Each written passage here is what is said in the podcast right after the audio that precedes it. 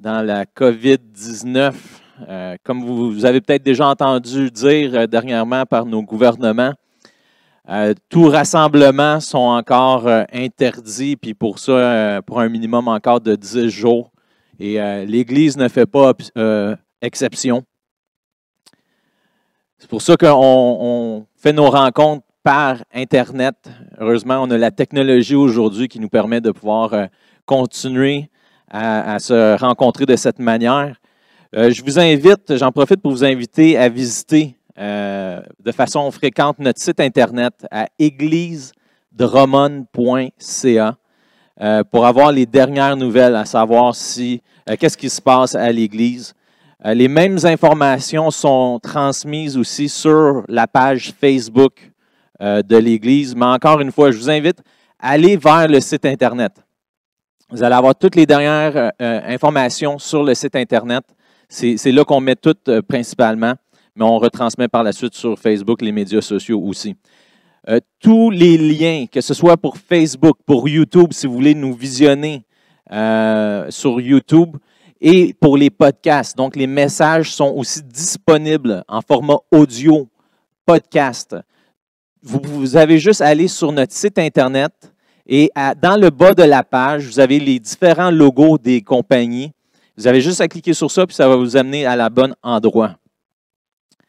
Je vous invite aussi à nous envoyer par courriel vos adresses courriel ou si vous préférez vos adresses email pour qu'on puisse communiquer avec vous pour vous donner les dernières informations. Finalement, je vous rappelle que vous pouvez donner vos dons et vos dîmes en ligne sur le site Internet de l'Église, encore une fois sur églisedromone.ca. En cliquant sur le menu en haut, quand vous êtes sur la page Internet, en haut, il y a comme une barre de menu, puis à droite, complètement à droite, c'est écrit dons et dîmes. Vous avez juste à cliquer sur ça, puis euh, remplir les différents champs qui sont là. Puis n'oubliez pas de mettre vos coordonnées pour qu'on puisse vous envoyer un reçu d'impôt euh, pour la fin d'année. Vous pouvez aussi envoyer vos dons et vos dîmes par courrier à notre casier postal au 421 Drummondville, au J2B 6W3. Je répète, le 421 Drummondville, J2B 6W3. Ça, c'est un casier postal. Je vais inviter dans pas long notre pasteur Claude Sopol qui va venir euh, nous donner euh, le message que Dieu lui a mis à cœur. Mais juste avant ça, j'aimerais ça qu'on puisse prier ensemble. Père éternel, on, vit une situation qui est assez particulière alors qu'on est dans ce moment de pandémie, Seigneur. Et Père, euh, tout comme tu as protégé euh, ton peuple, Seigneur Dieu, alors qu'ils ont mis le sang de l'agneau sur les linteaux, Seigneur Dieu, euh, je veux déclarer ton sang sur nos vies, Seigneur. Père, on te prie pour ta protection, Seigneur Dieu. Merci Seigneur Dieu parce que tu nous abandonnes jamais, tu es avec nous. Et je te prie Seigneur que tu puisses euh, venir ouvrir nos cœurs au message que, tu as pour nous.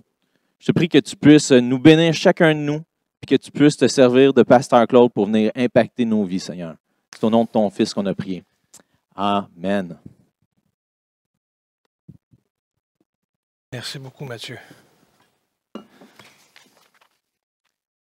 Alors, bonjour à tous. J'espère que vous avez vos Bibles à la maison. Euh, sinon, ben, prenez le temps d'aller la chercher. Et puis, euh, on va faire ça à la bonne franquette. Cette semaine, j'ai publié euh, une courte vidéo sur, Facebook. Je disais comment je m'ennuyais de l'Église, puis que l'Église, c'était finalement le rassemblement des individus. C'est des individus mis ensemble qui font l'Église. Individus dispersés, c'est particulier. C'est, c'est, pas l'Église. Puis j'ai reçu plein de messages euh, qui m'indiquaient que, bon, certains manquent la louange, certains manquent les rassemblements, et puis j'étais content. J'étais content, puis en même temps, j'ai réalisé que euh, ce qui me manquait, c'était ce que les gens vivaient. Il y avait il y a des, une bonne partie de notre, euh, de notre congrégation, les anciens, ceux dont le corps est fragile, ceux dont le corps est vieillissant. Il y en a qui sont pris à la maison. Et puis, ce qu'on vit là comme confinement, c'est leur lot quotidien. Ils ne peuvent pas sortir. Et pas parce qu'il y a un microbe dehors, c'est parce que le corps ne suit plus. Alors, euh, je pense à vous dans ces temps-là. Et puis, euh, on vous garde en prière. Merci de ne pas nous lâcher et de persévérer. Euh, je bénis Dieu pour votre résilience puis votre courage. Oui, oui.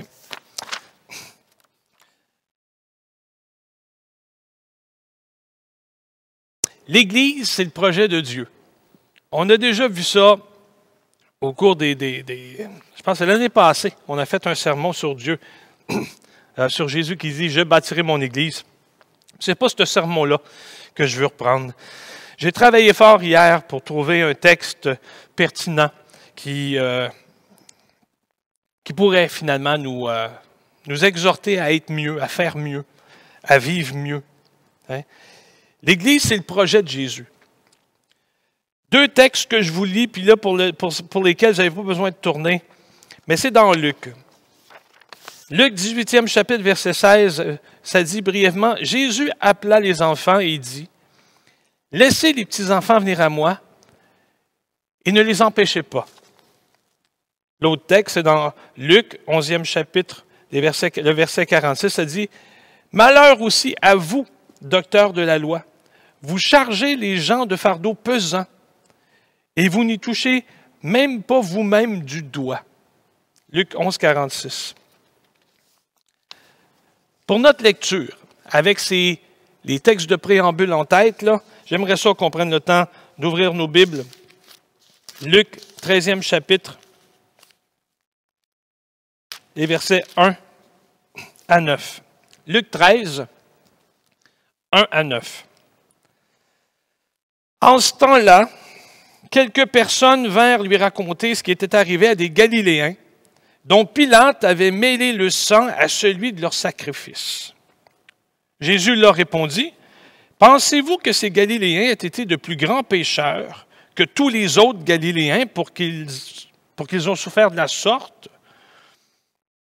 Non, je vous le dis. Mais si vous ne changez pas radicalement, vous disparaîtrez tous de même. Ou encore, ces 18 sur qui est tombée la tour de Siloam et qu'elle a tué, pensez-vous qu'ils aient été plus coupables que tous les autres habitants de Jérusalem? Non. Je vous le dis, si vous ne changez pas radicalement, vous disparaîtrez pareillement. Il disait aussi cette parabole. Un homme avait un figuier planté dans sa vigne. Il vint y chercher du fruit, il n'en trouva pas. Alors il dit au vigneron, voilà trois ans que je viens chercher du fruit sur ce figuier, et j'en trouve pas. Coupe-le. Pourquoi occuperait-il la terre inutilement? Et le vigneron lui répondit, Maître, laisse-le encore cette année, le temps que je creuse tout autour, que j'y mette du fumier, puis peut-être produira-t-il du fruit à l'avenir. Sinon, tu le couperas. Merveilleux texte. Il n'y a pas grand texte dans l'Écriture, finalement, qui ne sont pas bons. Hein.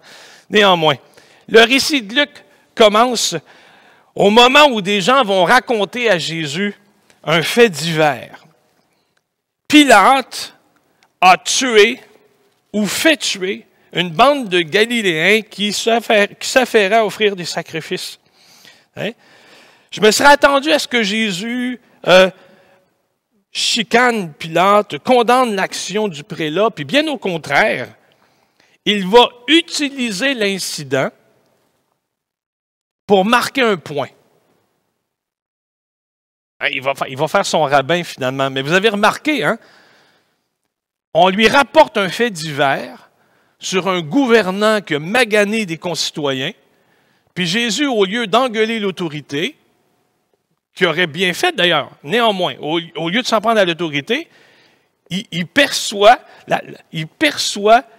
l'intention de, ceux qui l'interpellent. C'est ça qui est fascinant. La, semaine passée, je parlais, euh, on parlait de jugement et de discernement. C'est exactement ça que le maître fait ici. Il discerne, puis finalement, il va, il va pas commenter le fait divers. Il va s'en servir pour enseigner quelque chose de précieux à ceux et celles qui l'interpellent. Le verset 2 porte une question rhétorique, c'est-à-dire une question à laquelle les gens n'ont pas besoin de répondre. La réponse est évidente. Pensez-vous que ces Galiléens aient été de plus grands pécheurs que tous les autres parce qu'ils ont souffert de la sorte? Non. Ils n'étaient pas plus grands, ils n'étaient pas moins. Ils étaient juste Galiléens, hommes pécheurs de nature. C'est tout. Hein? C'est ça la grande rumeur du temps. C'est ce à quoi Jésus, en ce texte, tente de répondre. La grande superstition du monde, c'est si tu vis bien, si tu fais pas le mal, il t'arrivera rien. Si tu manges bien, si tu fais de l'exercice, si tu es régulier, tu vas vivre vieux, tu vas vivre bien. Vous et moi, on sait que ce n'est pas vrai. On sait que c'est des fabulations. Ce n'est pas comme ça que ça marche. Il y a une idée qui circule voulant que Dieu punisse le coupable et que Dieu bénisse le juste. Et c'est à cela que Jésus va répondre, dès le verset 5.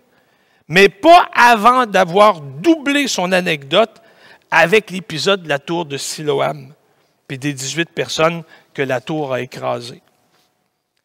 La deuxième question que Jésus pose va placer toute l'attention sur Dieu puisqu'aucun individu ne peut être tenu responsable pour, les individus, pour l'incident. S'il n'y a personne qui peut être tenu responsable de ça, ça prend quelqu'un, ça prend un coupable. Alors tous les regards vont se tourner vers Dieu. Et Jésus va leur répondre que euh, non, ce n'est pas Dieu non plus qui est coupable de ça. Mais qu'est-ce qui se passe? Pour l'Écriture, c'est clair. Attribuer la souffrance humaine à la volonté divine, c'est pervers. On ne peut pas d'un côté dire Dieu est bon, puis dire Dieu permet. C'est pervers. Si Dieu est responsable de tout ce qui arrive, puis que Dieu est un Dieu juste, alors il faut en déduire que les malheurs surgissent forcément du péché, puis de la nature pécheresse de l'humain. On n'a aucune idée de l'ampleur de la déchéance qui est entrée dans le monde quand l'humain a désobéi. On n'a aucune idée de la profondeur de la crevasse qui a, été, qui a été creusée, aucune idée des conséquences, des ramifications que les conséquences ont sur la vie de l'humain, juste à cause de la faute. On pourrait dire, contempler le sacrifice de, Jésus-Christ à la croix, contempler, contempler l'acte salvifique de Dieu manifesté en Jésus à la croix pour comprendre tout ce que ça implique. Et même là, même là, il y, a des, il y a des poètes chrétiens qui ont dit après toute une vie chrétienne, on ne parvient même pas à toucher du bout de l'orteil le rivage de l'étendue de l'amour de Dieu. L'océan est si vaste. Même chose pour le mal. Pour un si grand mot, de si grands mots, ça prenait un grand remède. Le raisonnement de la rumeur, voulant que Dieu bénisse le juste, que Dieu punisse le coupable, le raisonnement de cette rumeur-là, c'est logique. C'est une, logique qui est implacable. C'est dur à débattre. Mais ça repose sur un fondement qui n'est pas bon, une donnée secondaire. Et ce qui sonne faux dans ce raisonnement-là, c'est la notion que Dieu est la cause immédiate pour tous les événements, alors que ça ne laisse absolument pas de place pour le geste qui a été posé librement dans un monde créé, alors que les premiers parents ont fait, ont le mauvais choix. Ça ne laisse pas de place pour ça. Bien que Dieu soit actif dans le monde, son pouvoir absolu ne s'exerce pas sur les actions de l'humain. Dieu ne fait pas des automates, et pas plus d'ailleurs que sur les forces de la nature. Son mode d'action est beaucoup plus l'utilisation d'une force persuasive que d'une manière forte. J'ai écrit d'une force coercitive, mais si jamais personne comprend ça, là, Dieu, il force pas. Dieu, il persuade.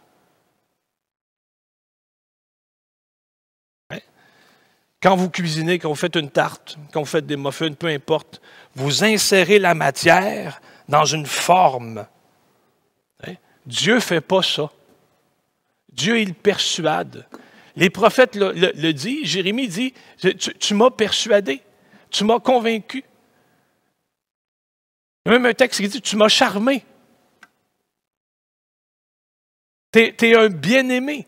Tu es celui qui attire. Tu es celui qui...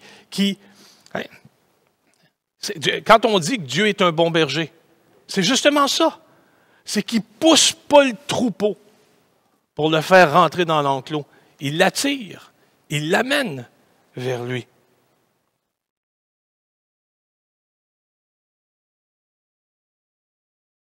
Bien que Dieu soit actif dans le monde, son pouvoir absolu ne s'exerce pas sur les actions de l'humain, pas plus que sur les forces de la nature.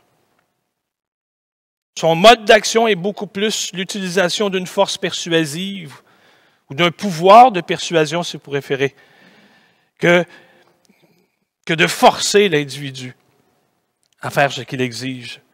Dieu argumente avec l'humain. L'observation de Jésus, donc, n'est pas, c'est que Dieu n'est pas responsable de ce qui est arrivé. De toute façon, ce n'est pas ce dont il veut parler. Parce qu'il ajoute une conjonction, le mais dans le texte est important, montre que l'illustration, finalement, a servi à exposer à quoi ressemble le châtiment divin. Si vous ne changez pas radicalement, vous disparaîtrez tous pareillement. Donc, comme Jésus ne semble pas viser la question du responsable, hein, il, veut, il veut montrer, exposer à quoi ressemble le châtiment divin, ou si vous préférez, la conséquence du péché pour l'humanité. Si vous ne changez pas radicalement, si vous ne tournez pas vos cœurs vers Dieu, si vous ne vous convertissez pas à lui, vous périrez, disparaîtrez tous pareillement. On ne dit pas que Dieu vous punira comme vous pensez qu'il punit les victimes sous le règne de Pilate ou sous la tour de Siloam, mais il dit plutôt que Dieu n'est pas derrière ces événements, simplement parce que les humains sont sujets à la rétribution divine, à la mort, à cause du péché. C'est juste ça qu'il dit. Si vous ne vous repentez pas, si vous ne saisissez pas l'opportunité, si vous n'entrez pas par la porte étroite, vous périrez tous pareillement. On rappelle, ou Jésus rappelle simplement ici, la fragilité de la nature humaine et le bourbier dans lequel les individus se sont placés. En voulant poser la question de la culpabilité relative des victimes et de celles qui ne le sont pas, Jésus va donc confronter les auditeurs avec le caractère, si vous préférez, euh, hasardeux des malheurs qui frappent le, qui frappent le monde. Si on prend par exemple le virus, le COVID-19, ça, vient d'où? Ça sort, ça sort de quoi? Des virus? Il y en a depuis que le monde est monde. Hein? Virus. Oui. Donc, cette dynamique fortuite-là, c'est ça que Jésus veut souligner. La mort est proche. Ceux qui ont péri ne devaient pas être plus pécheurs que les autres, puis pourtant ils sont morts subitement, comme si c'était des proscrits, comme si c'était des pas bons alors que c'était simplement des humains. La mort peut frapper à tout moment. Hein? Et être tout aussi sournoise qu'elle l'a été pour ces gens-là. À tout moment du jour ou de la nuit, votre âme peut vous être demandée. Au sortir du confinement et de la quarantaine, en santé, je vais peut-être mourir de d'autres choses. J'en ai aucune idée. C'est la raison principale pour laquelle je dois penser à mon éternité. En Luc 12, 20, nous lisons Homme insensé, ce soir même ton âme te sera redemandée.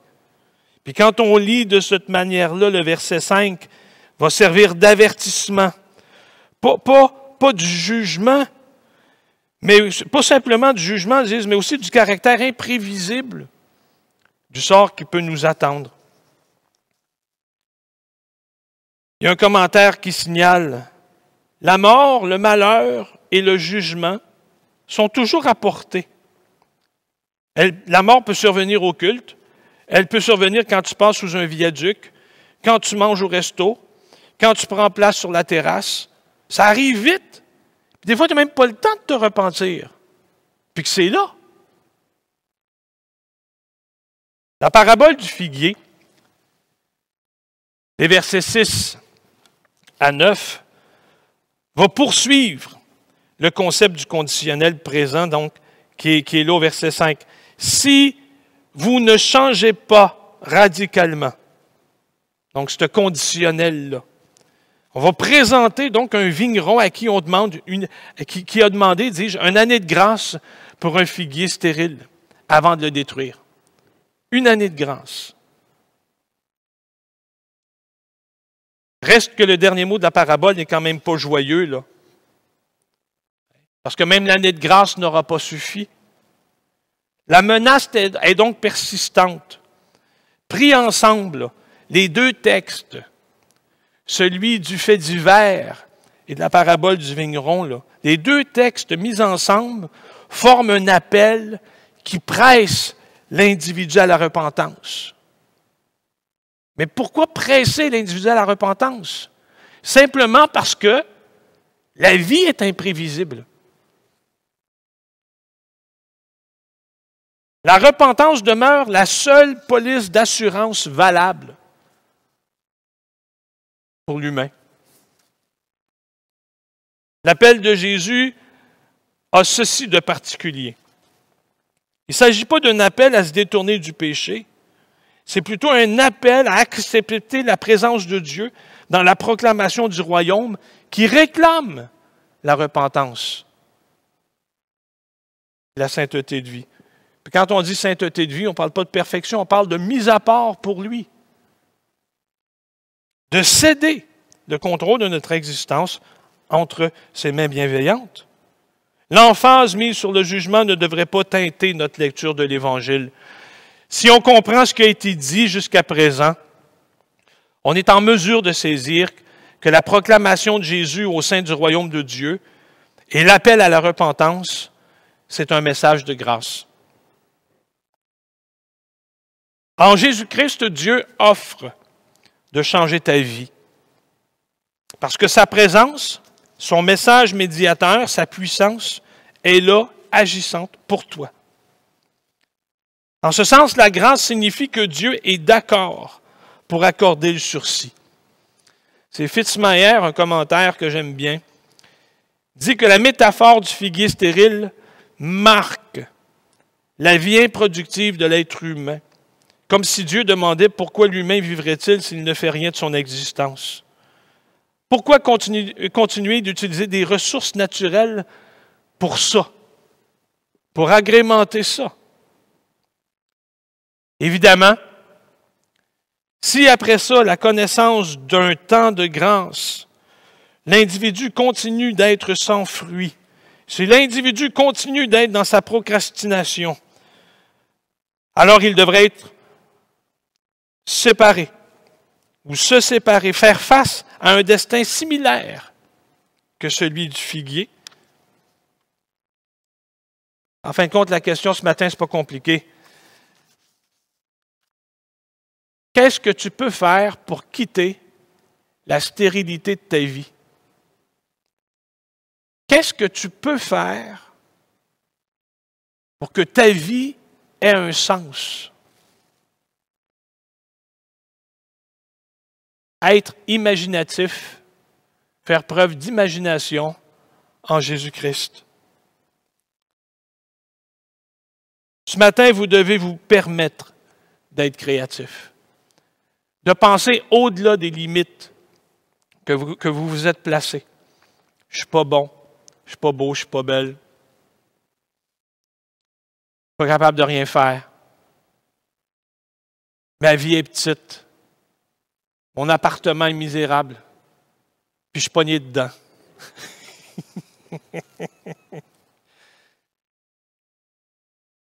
Ce matin, offrez vos cœurs à Jésus. Offrez votre vie. Acceptez sur vous, pour vous, le sacrifice qu'il vous a donné. Vous êtes invité, devant la fragilité de, l'existence, à considérer sans arrière-pensée l'offre de grâce. Vous êtes appelé à considérer hein, que, que les actions ne doivent pas vous empêcher d'aller vers lui. Vous avez un appel ce matin qui vous est lancé. Entrez dans la grâce. Vous devez faire en sorte que la parole de ce matin soit, comment dire, enclenchée ou déclenche sur votre vie. Vous devez faire en sorte que vos actions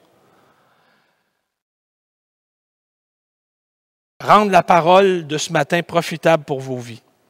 C'est ça que vous devez faire.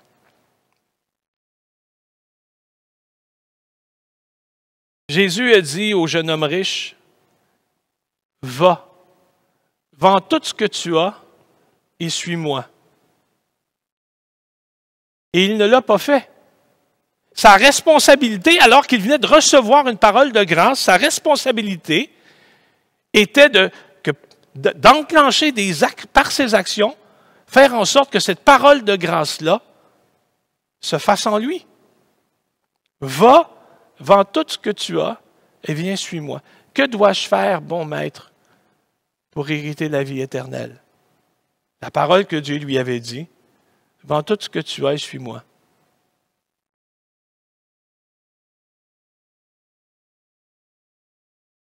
Pour faire que la parole de grâce prenne place dans sa vie, il devait faire ça. Ce matin, Dieu dit, si vous ne vous repentez pas, si vous ne vous convertissez pas, vous périrez tous pareillement. Dans Ésaïe, et je termine avec ça, dans Ésaïe 55e chapitre, les versets 1 à 9,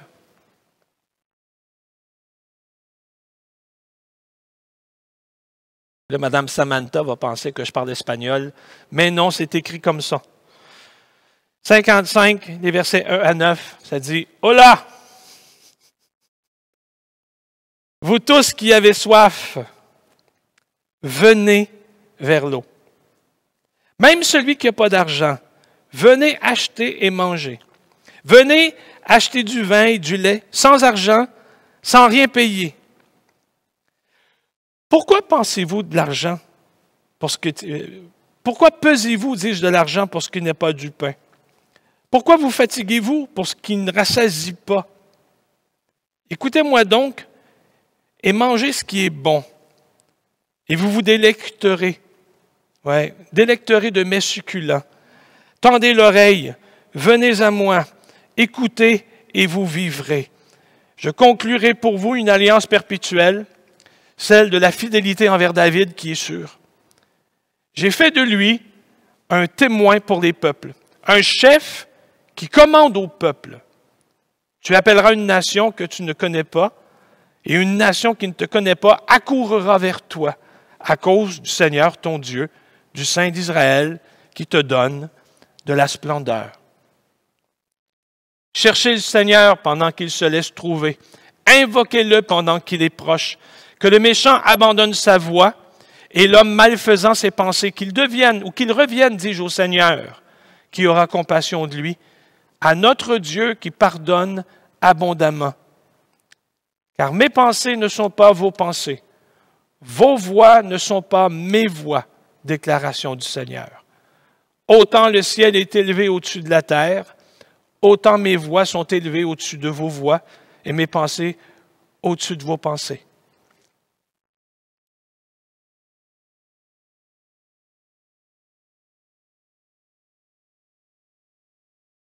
Pas besoin de se mettre à chercher parmi ceux et celles qui nous entourent. ceux qui méritent le châtiment ou ceux qui méritent la paix? Et où ton cœur à toi? Entre qui as-tu remis ta vie?